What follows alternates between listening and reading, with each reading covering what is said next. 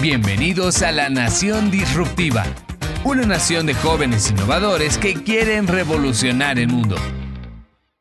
En el episodio de hoy, beneficios de ser un médico Mercosur.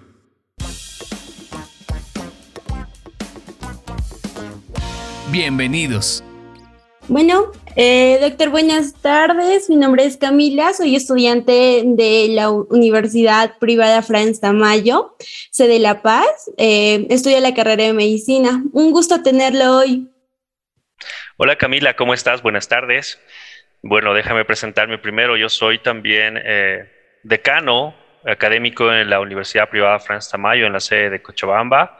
Mi nombre es Jimmy Venegas, soy médico cirujano de profesión y el día de hoy estoy aquí para que podamos hablar sobre algunos temas interesantes que creo que para muchos van a permitir responder algunas preguntas que seguramente tienen sobre estudiar la carrera de medicina. Muchísimas gracias por estar presente el día de hoy conmigo, Camila, y bueno, a tu disposición para que podamos ir respondiendo algunas preguntas el día de hoy. Claro, doctor. Igual, un gusto tenerlo aquí. Em, y coménteme, ¿cuál es su visión general con respecto al campo de la medicina en Bolivia? Bien, Camila, yo creo que la medicina en Bolivia ha tenido un avance sustancial y muy importante en los últimos años. Como tú sabes, hemos estado en un contexto de pandemia en el cual la tecnología ha sido absolutamente necesaria para responder a las necesidades de la población, no solamente en Bolivia, sino en todo el mundo. Entonces, eh, Bolivia ha tenido un avance muy grande en cuanto a recursos tecnológicos, en cuanto a infraestructura, principalmente en estos últimos dos años debido a la pandemia. Pero de manera general, Bolivia ha estado implementando estas mejoras, eh, pues porque el mundo va avanzando en ese sentido. Creo que una de las carreras más relacionadas con la tecnología justamente es la carrera de medicina. Cada día nosotros necesitamos de más recursos para poder diagnosticar, por ejemplo, enfermedades o poder realizar el tratamiento de nuestros pacientes. Entonces, el médico siempre tiene que estar primero actualizado y para eso necesita información y herramientas que nos permitan eh, acceder a información de manera rápida, porque tenemos una gran cantidad de información en estos momentos, porque nunca antes habíamos tenido tanto tantos papers, por ejemplo, circulando sobre información nueva sobre COVID, por ejemplo. Entonces, eh, todo esto requiere de, tecnología y para eso también, pues, eh, la carrera de medicina está ligada necesariamente al uso de recursos tecnológicos. De todas maneras, en Bolivia creo que también y en muchos lugares del mundo, Existe una diferencia entre los, el sector privado y el sector público. En muchos casos vamos a ver que, por ejemplo, los hospitales públicos en los países de Latinoamérica y en muchos del mundo también tienen carencia para poder responder a las necesidades de la población para poder, por ejemplo, evitar de que una gran cantidad de personas esté haciendo fila para tomar una consulta, por ejemplo, con un médico. Y vemos los casos de hospitales en los cuales hay personas que están esperando para ser atendidas desde la madrugada, por ejemplo. Entonces, existe todavía una, probablemente un desequilibrio, aunque sí se ha avanzado mucho en este tema, eh, pero que requiere de profesionales que van a tener nuevos retos a futuro. Antes el médico solamente tenía que aprender un contenido, estaba acostumbrado a leer un libro, ese libro pues probablemente era la información que utilizaba para trabajar, pero ahora ya no es suficiente aprender solamente de un libro, sino que necesitamos, como decía hace un momento, de otras herramientas que nos van a permitir estar al día. Muchas veces la información de un libro queda obsoleta de manera muy rápida.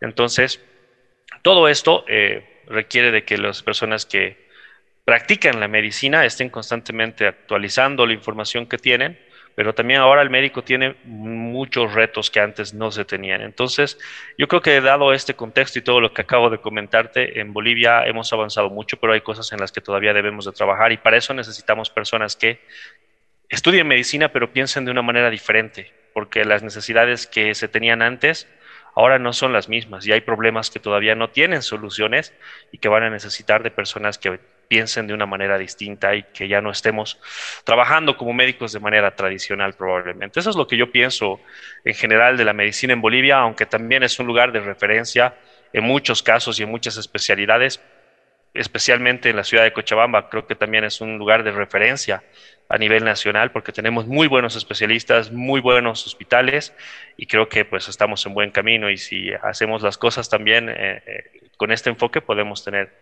muchas mejores cosas en nuestro país. Muy concuerdo con usted, doctor, muy, muy de acuerdo. Y coménteme, ¿por qué Bolivia sería un buen lugar o un buen destino eh, para estudiar medicina?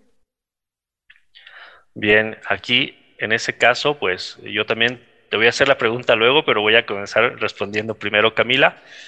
A ver, yo tengo primero, antes de responderte concretamente, tengo muchos amigos. en la universidad he estudiado con personas del Perú, he tenido compañeros del Brasil, he tenido compañeros de Argentina, he tenido muchos compañeros de Chile, que ahora, después de haber terminado de estudiar la carrera, son colegas especialistas, han retornado a sus países y son gente de éxito, trabajan en lugares grandes. Seguramente tú conoces algunos de ellos en Perú, por ejemplo, el Instituto Nacional de Enfermedades Neoplásicas, por ejemplo, el INEN, que es un lugar de referencia nacional. Ahí, por ejemplo, tengo algunos amigos que trabajan ahí.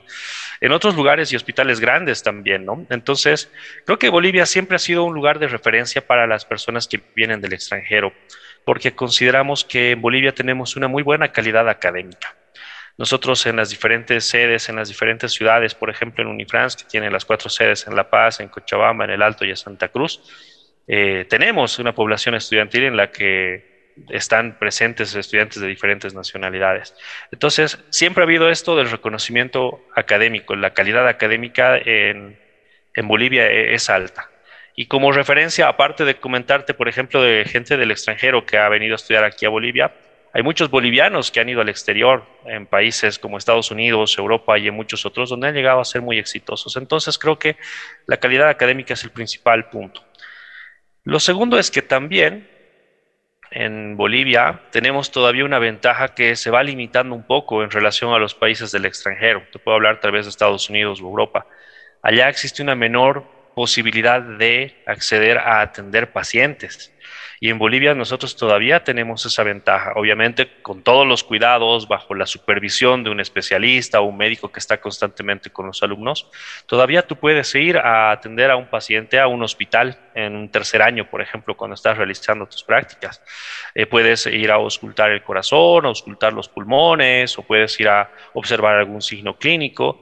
Y esto creo que también es muy, muy importante porque no se aprende en el libro, se aprende siempre al lado del paciente y al tener esa ventaja desde los primeros semestres de poder ir a hacer las prácticas, eh, bajo supervisión, evidentemente, pues creo que eso es muy bueno y eso hace que también se formen muy buenos profesionales aquí en Bolivia. Además de que también nuestras, por ejemplo, el acceso en las salas de anatomía, nosotros todavía, todavía trabajamos con cadáveres, ¿no? Y eso en algunos lugares se ha sustituido por otro tipo de técnicas que permiten la conservación de cadáveres, pero que no son tan difundidas o en algunos lugares ya no tienen esa facilidad de acceso. Entonces, todo esto se resume en una palabra, aparte de calidad académica, se resume en la práctica a la que uno puede acceder cuando viene a estudiar a medicina Bolivia. Claro, doctor. Eh, mm, le comento que según mi punto de vista, eh, Bolivia es un muy buen destino para estudiar medicina. Te abre las puertas a países, te abre las puertas a intercambios, te abre las puertas a conocer diversidad cultural, te abre las puertas a muchas oportunidades. Eh, yo elegí más que todo Bolivia por eso, porque me abre las puertas a, a poder migrar a otros países, a poder conocer cómo es la enseñanza en otros países. Me abre fronteras, me abre intercambios. Eh, conocí, como usted dijo, tengo compañeros de de todos los países. Tengo compañeros argentinos, chilenos, mismos bolivianos, tengo compañeros eh, brasileros que se van adecuando a la, manera de enseñanza. Eh, yo me he dado cuenta que los, eh, a mis compañeros brasileros les es un poco más difícil el poder tener dos lenguas y algunos se vienen así eh, sin más, se arriesgan y se vienen a estudiar a Bolivia porque Bolivia te abre puertas, te abre fronteras. Es, ese es según mi punto de vista. Ahora, según eh, he visto o he comentado con mis compañeros, cuál es el punto de vista que ellos tienen y tienen la misma perspectiva. La enseñanza, la calidad de enseñanza es muy rica, muy, muy rica, cosa que eh, tal vez eh, no solo, como usted dice, lo aprendemos con los libros, también lo aprendemos en cadáveres, lo aprendemos en personas. Eh, por mi parte, en primer año, cuando llevé anatomía, em, entrábamos al anfiteatro emocionados, queriendo eh, em, disertar o diseccionar al cadáver, aprendimos, el doctor nos enseñaba tan minuciosamente y, y se nota la calidad de enseñanza que tienen nuestros docentes. Y por eso yo quedé, yo quedé muy encantada con la enseñanza que me da Olivia. Eh, por otro lado, doctor, ¿usted qué opina sobre los exámenes de admisión? Bien, creo que esa es una muy buena pregunta, Camila, y bueno, eh, para mí es grato escuchar también de que la experiencia que tú has tenido en nuestro país es buena, porque eh, lo otro que me olvidaba comentar es de que el boliviano también es una persona que siempre va a recibir bien a los extranjeros, es, muy hospitalario y, vaya a tratar de ayudar a todas las personas que, estén visitando nuestro país, ¿no? Sobre los exámenes de admisión, a ver, yo creo que tenemos que cambiar un poco la forma de ver las cosas también. Los exámenes de admisión se han creado básicamente para restringir el acceso a estudiar ciertas carreras dependiendo de un puntaje, por ejemplo, o en algunos casos porque simplemente hay que limitar el acceso de estudiantes porque no tenemos la cantidad de espacio necesario para que nuestros estudiantes o que los estudiantes entren a una institución universitaria. Pero yo creo que más que un examen de admisión, uno tiene que pensar primero en que la necesidad que tienen los estudiantes que terminan el colegio es de tener apoyo para poder mm, responder de mejor manera a las necesidades que van a tener en la universidad. ¿Qué te digo? No todos los colegios van a tener un mismo nivel probablemente en todas las asignaturas. Tal vez alguien que quiera estudiar medicina no ha tenido mucho, eh, mucho detalle en estudiar alguna asignatura relacionada, como por ejemplo biología o alguna otra asignatura en el colegio. Entonces nosotros tenemos que pensar más que en un examen de admisión, en un proceso en el cual debemos de, debemos de darles las herramientas, ayudarles a, nivelar un poco este conocimiento a todas las personas que entren en el colegio y puedan ingresar a la universidad. Pero también, aparte de esto, es que tenemos que pensar en que una de las principales ventajas es el tiempo.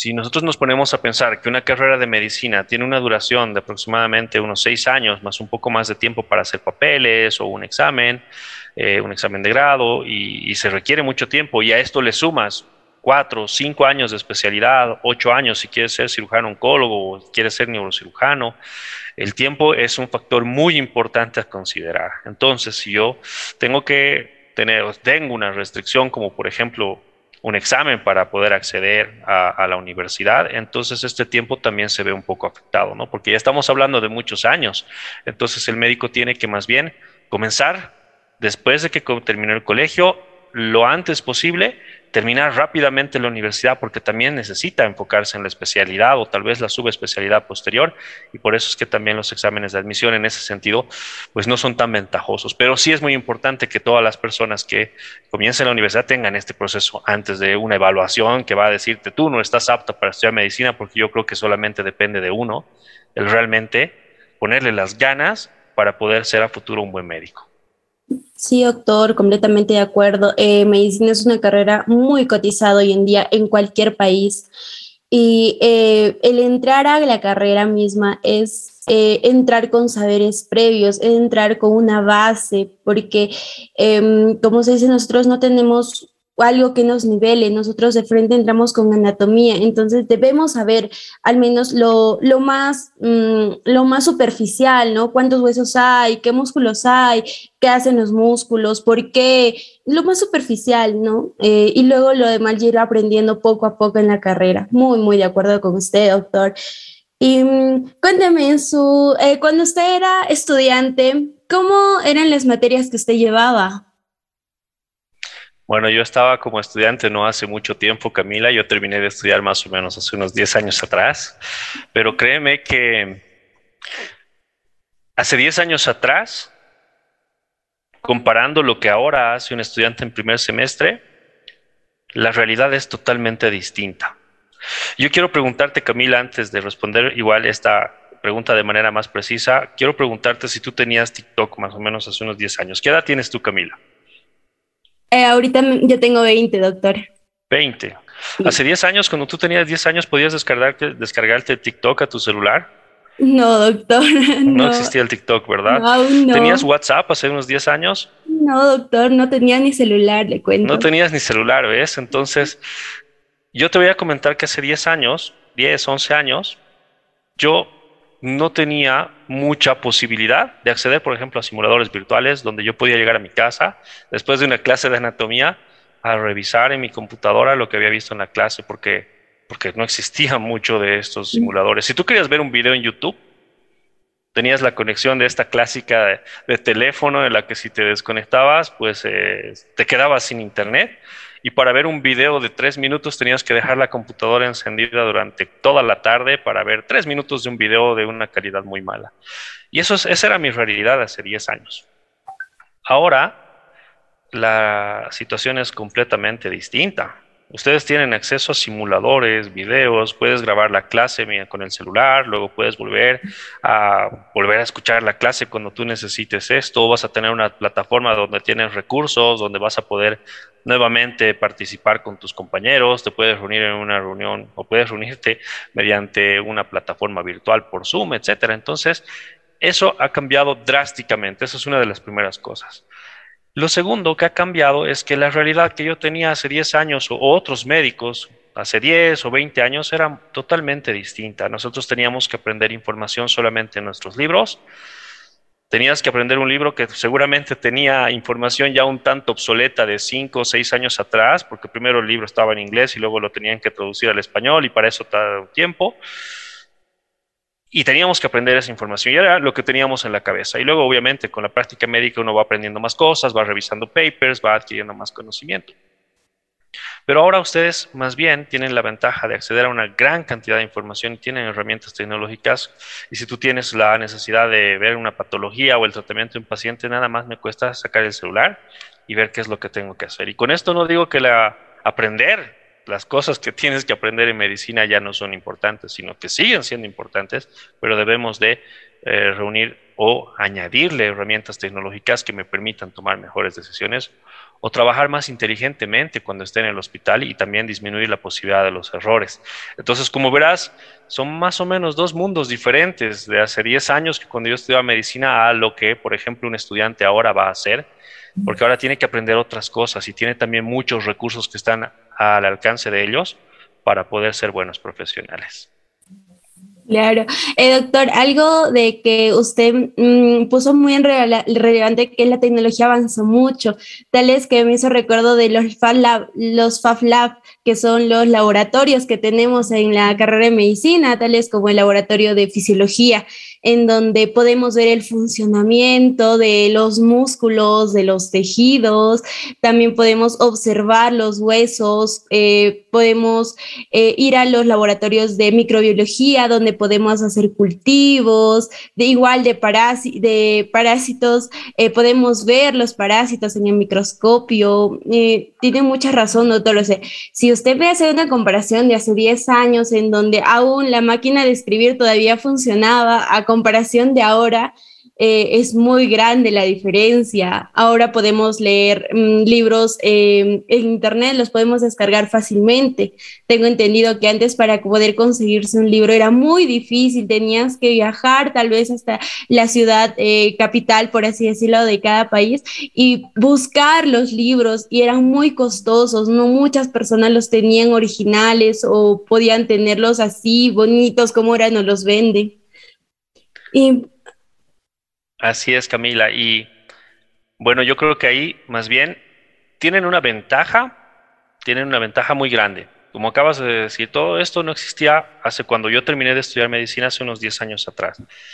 Pero sobre los Fab Labs, por ejemplo, las salas de simulación que tenemos en la universidad, yo creo que todo lo que he comentado, tanto los simuladores como el software que utilizamos para anatomía o el simulador, por ejemplo, de resucitación cardiopulmonar avanzada o un simulador de parto o los simuladores que utilizamos, no solamente deben quedarse como un recurso tecnológico. O sea, no tienes que tener solamente, para la redundancia, perdón, el simulador ahí y tengas que utilizarlo para una clase, sino que también tenemos que pensar en experiencias. Y eso es algo que también tiene que ser tomado en cuenta para una persona que quiere estudiar medicina. Cuando una persona solamente es evaluada, por ejemplo, por un examen de selección múltiple de estos que teníamos terror en el colegio y todavía en las universidades, en algunas universidades se siguen utilizando, eso no, no, no te va a ayudar o no me va a ayudar a mí, por ejemplo, como un docente, a saber si tú vas a poder hacer lo que tú has aprendido leyendo en el libro si tú vas a poder hacer esto en el hospital cuando vayas a hacer tu internado, por ejemplo, cuando vayas a hacer tus prácticas. Entonces, estos simuladores que tenemos, que son muchos de diferentes tipos de procedimientos, resucitación cardiopulmonar, vía aérea avanzada, procedimientos para colocar sondas, por ejemplo, drenajes, etcétera, deben de estar de la mano ligados a escenarios donde se van a tener experiencias. Es importante, por ejemplo, que un estudiante pueda dirigirse a su paciente y sepa decirle y le diga, hola Camila, ¿cómo estás? Soy el médico, soy el doctor Jimmy Venegas y te voy a atender el día de hoy. Eh, muchas veces eso no, lo, no lo vas a aprender en un libro, lo vas a aprender frente a frente con alguien. Entonces, estos simuladores los utilizamos para generar experiencias donde tú también debes de aprender estas cosas, que sepas cómo, cómo o sepas explicar el procedimiento que vas a realizar a tu paciente, que sepas eh, dar una mala noticia, tal vez tienes que explicar algo a algún familiar o al mismo paciente. Estas situaciones te van a permitir también aprender para que cuando estés frente a un paciente en el hospital, no sea por primera vez que tú no sepas ni siquiera saludar a tu paciente que te visita en el consultorio y que sepas cómo responder a las necesidades que se tienen, porque también tienes que enfocarte en que estás trabajando o vas a trabajar con personas y eso no se aprende solamente en un libro. Entonces todos nuestros simuladores, los Fab Labs y todas las actividades también están relacionadas con este tipo de experiencias. Entonces, las evaluaciones, las valoraciones que nosotros tenemos a nuestros estudiantes, nuestros estudiantes incluyen también estos aspectos que en otras instituciones no son tomados en cuenta. Claro, le cuento que en primer eh, ciclo, cuando yo recién ingresé a la universidad, eh, toda emocionada, eh, nosotros llevamos un curso que es Introducción a la Práctica de la Salud, en donde ahí nos enseñaron, nos enseñaron, mm, mm, mm, como dicen, ¿no? nos introdujeron al área de la medicina, a cómo teníamos que hablar a nuestro paciente. nosotros no somos tan avanzados, entonces, ¿qué podíamos hacer? Lo, lo, lo clásico, los signos vitales, tomarle la presión, tomarle la temperatura, ver cómo está, si está estable o no, y ya. Eh, y eso, me, cuando usted me dice mucho de los fablados, me recuerda mucho la introducción de la práctica de la salud, a nuestra primera reanimación cardiopulmonar en el muñeca y tratando de que no se nos muera. Sí, sí, muy de acuerdo, doctor.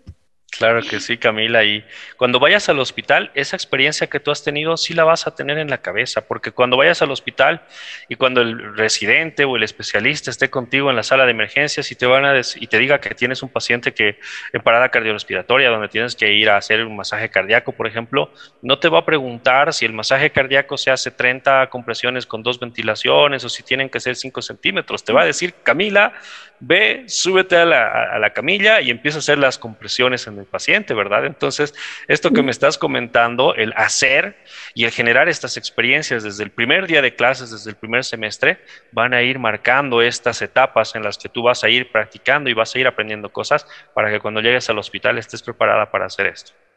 Sí, muy de acuerdo, doctor. Eh, me imagino, me imagino, ahora ya, voy a entrar a quinto, ya voy a empezar a hacer prácticas clínicas y me pone un poco nerviosa, ansiosa por todo lo que eh, va a pasar o ocurrir. Es muy intrigante para mí.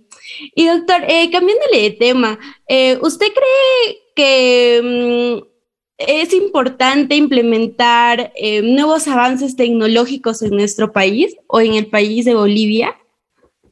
Claro que sí, Camila. Em, no solo en Bolivia, en el mundo, pero en Bolivia y seguramente en muchos países de Latinoamérica necesitamos, necesitamos médicos que se dediquen a tratar enfermedades, a hacer cirugías, pero también necesitamos médicos que se acuerden de que estamos con la necesidad de implementar más recursos tecnológicos. Seguramente tú, como al inicio de esta charla hablaba, has visto países, o mejor dicho, hospitales en tu país, como aquí en Bolivia y en otros de Latinoamérica, donde la gente todavía sigue haciendo filas a las 4 de la mañana para obtener una ficha para ser atendido, especialmente en el sector público. Y bueno, la tecnología solucionaría de gran manera esto. Nosotros, si tuviéramos la posibilidad de implementar un sistema, software que permita mejorar lo que es la agenda de los médicos, la disponibilidad de tiempo que ellos tienen, el mejorar el tiempo que necesita una persona para esperar en una consulta, eh, mejorar el proceso en el cual, por ejemplo, una persona va a ser dada de alta, en lugar de estar esperando que el médico o el interno esté llenando un montón de papeles para darle de alta al paciente y el paciente que ya se quiere ir a su casa esté esperando. Eh, si tuviéramos la posibilidad de hacer todas estas mejoras, yo creo que tendríamos mucho, mucho mejor resultado y los beneficiados serían los pacientes. Entonces, aquí la tecnología nuevamente va de la mano con la medicina. Necesitamos personas que también empiecen a ver esto desde diferentes especialidades de la medicina, que puedan mejorar los aspectos que he comentado. Eh, es importante también de que ahora seguramente tú has visto o tal vez tú tienes en este momento un smartwatch, tú tienes una, un Mi Band, tú tienes un, un Apple Watch, donde tú vas a ver constantemente el registro de la frecuencia cardíaca, tu saturación de oxígeno, incluso detectan caídas y otras cosas. ¿Por qué? Nosotros solamente tenemos esto en, la vida cotidiana para una persona que no está en medicina, porque vamos a esperar que la enfermera vaya habitación por habitación a tomarle el pulso al paciente, si podemos implementar este tipo de dispositivos tecnológicos, ¿no? Es, imagínate que tú tengas una central que sí existe también en muchos países donde tú vas a ir viendo constantemente los signos vitales de tus pacientes y demás. Entonces, todos esos recursos tecnológicos deben de ser implementados, deben de mejorar y lo mejor de todo es que eh, este resultado va a favorecer a los pacientes. Sí, eh, también le cuento que hace muy poco hubo un congreso eh, Estados Unidos, donde era un congreso de radiología en donde te prácticamente mostraron una máquina en donde se podía hacer una biopsia, se podía hacer una toma de biopsia sin que el médico se, se ponga en riesgo con las radiaciones, ¿no? Eh, y podía tomar la, la, biopsia en cuestión de minutos o segundos y ya te tenía el, el diagnóstico del paciente el diagnóstico de cáncer del paciente en sus distintos tipos de estadio. Para mí fue muy, muy sorprendente ese aspecto. La tecnología hoy en día está avanzando a pasos agigantados, la verdad. Y doctor, eh, con respecto a los médicos Mercosur, ¿qué, em, ¿qué beneficios tendrían? Muy bien, Camila. Primero que nada es que Unifrance eh, quiero comentarte que sí tiene la acreditación al Mercosur y es una de las pocas universidades privadas que ha logrado obtener esta certificación. Esta certificación tiene un proceso, todo un trabajo de varios años, varios años en los cuales nosotros estamos constantemente en reuniones, tanto con nuestros estudiantes, escuchando de las necesidades que tienen, las opciones de mejora que nosotros tenemos, trabajando con nuestros docentes para ver también qué necesidades tienen para mejorar todo el proceso de aprendizaje. Eh, todo esto está pensado con un fin, cumplir algunos criterios que se exigen a nivel internacional en los países que forman parte del Mercosur. Ahí está, por ejemplo, Perú, está Bolivia, está el Brasil y están otros países. Entonces, estos criterios que permiten validar que la calidad académica de la universidad son, eh, que es similar a la de estos otros países, que también van a cumplir estos criterios y también van a ser evaluados eh, de acuerdo a estos criterios. Entonces, al ingresar en este proceso, nosotros tenemos la certificación de que estamos en el mismo nivel de estos países que también han sido acreditados dentro del Mercosur en los países que te he comentado. Entonces, un médico que quiere luego salir a hacer una especialidad, o si tú quieres, por ejemplo, retornar al Perú, alguna, alguna persona que haya estudiado aquí en Bolivia quiere retornar luego a su país, facilita todo el proceso en el cual van a ver algunos documentos que se, se piden para poder ingresar a un examen de residencia, por ejemplo, homologar algunas cosas que son necesarias antes de hacer un examen para ingresar a la especialidad. Entonces esos tiempos se disminuyen porque en muchos casos las universidades que no están acreditadas, cuando se le pide alguna documentación, tienen algunas observaciones o les piden que estos documentos van a ser revisados por un tiempo más prolongado, etcétera. Entonces disminuimos, disminuimos sustancialmente esa necesidad de tiempo porque sabemos que si estamos yendo a un país dentro del Mercosur que está acreditado, y quiero entrar a hacer una especialidad, me van a pedir los papeles de Bolivia y me van a decir, ¿la universidad tuya está acreditada o no está acreditada? Si está acreditada, pues seguramente los trámites van a ser mucho más sencillos y luego yo puedo entrar a hacer un examen de especialidad posteriormente. Claro. Y doctor, em, ¿qué recomendación le daría a los alumnos que quieren estudiar medicina? La recomendación es primero que se animen. Muchas veces los familiares, los amigos que ya han terminado la carrera, nos ponen un poquito de miedo, nos, cuesta, nos cuentan la historia ahí de que no duermes, que tienes que estudiar mucho, que tienes que a veces dejar de salir o perderte algunos eventos familiares. Y muchas de esas cosas probablemente son ciertas, pero lo que uno tiene que hacer es perderle el miedo. Lo que uno tiene que tener siempre en mente es que uno puede lograr sus sueños si se lo propone. Y por más que el camino parezca un poco largo y que tenga algunas cosas que uno tiene que seguramente sacrificar, lo primero que tiene que hacer es sentirse seguro y animarse de que primero va a tener a gente en la universidad, por ejemplo, aquí en Unifrance, gente que le va a ayudar a que pueda tomar un buen rumbo y que cuando tenga necesidades nosotros vamos a estar constantemente pendientes de lo que necesiten para poder ayudar a que estas personas puedan cumplir sus sueños. Entonces eso es lo primero. Lo segundo es pensar de que también eh, necesitas tener vocación y eso es algo que es un poco difícil de entender a veces, pero un médico tiene que tener clara la idea de que va a trabajar con personas y que va a tener vidas de personas, de familiares, de amigos en sus manos. Entonces, tiene que estar claro esto. Ante cualquier cosa uno tiene que tener esa ese sentimiento de que puede ayudar a las personas. Si uno tiene esto en la cabeza, no se va a equivocar, porque cuando tenga que perderse algún evento familiar o que tenga que estudiar hasta tarde o que tenga que hacer algunas cosas, va a saber que está yendo por un camino en el que va a hacer mucho bien y le va a ayudar a muchas personas. Y lo último, porque el futuro de un médico es un futuro que no solo económicamente, porque no es algo que yo ponga como algo fundamental, yo creo que un médico tiene mucha posibilidad en diferentes ámbitos para hacer diferentes cosas. Hoy te he hablado, por ejemplo, mucho de tecnología. Yo puedo ser un médico que opere, que haga cirugías, puedo ser un médico que haga internaciones, un médico clínico, pero puedo ser un médico que trabaje en salud pública o puedo ser un médico que inicie una startup que va a implementar justamente wearables para mejorarle la vida a nuestros pacientes y tenemos muchas cosas en las que podemos trabajar. Entonces, el futuro de la medicina es un futuro brillante y las personas que se animen también a hacer esto y tomen a las personas como parte fundamental del trabajo pensando que las personas están primero, van a tener mucho éxito. Entonces yo les diría a todas las personas que seguramente nos están escuchando el día de hoy que primero se animen y que piensen en estos detalles porque la medicina es algo muy bonito. Genial, doctor. Eh, muchas gracias por esta bonita charla. Fue muy grato estar con usted hoy. Y nada, muchas, muchas gracias.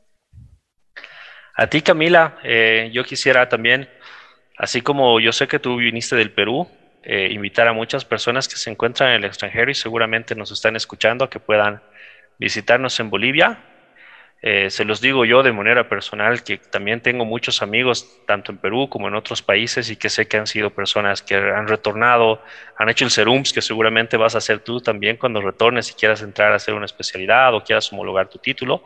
Son gente que ha sido muy bien recibida en Bolivia, que han aprendido mucho de medicina y que luego también han vuelto a sus países y son personas de éxito y que seguramente han ayudado y están ayudando a muchas personas también en sus países. Entonces yo quiero invitar a todas las personas también del extranjero que vengan a Unifrance, que los vamos a recibir con las manos abiertas y vamos a orientarlos en ese camino de éxito que ustedes van a tener al iniciar la profesión.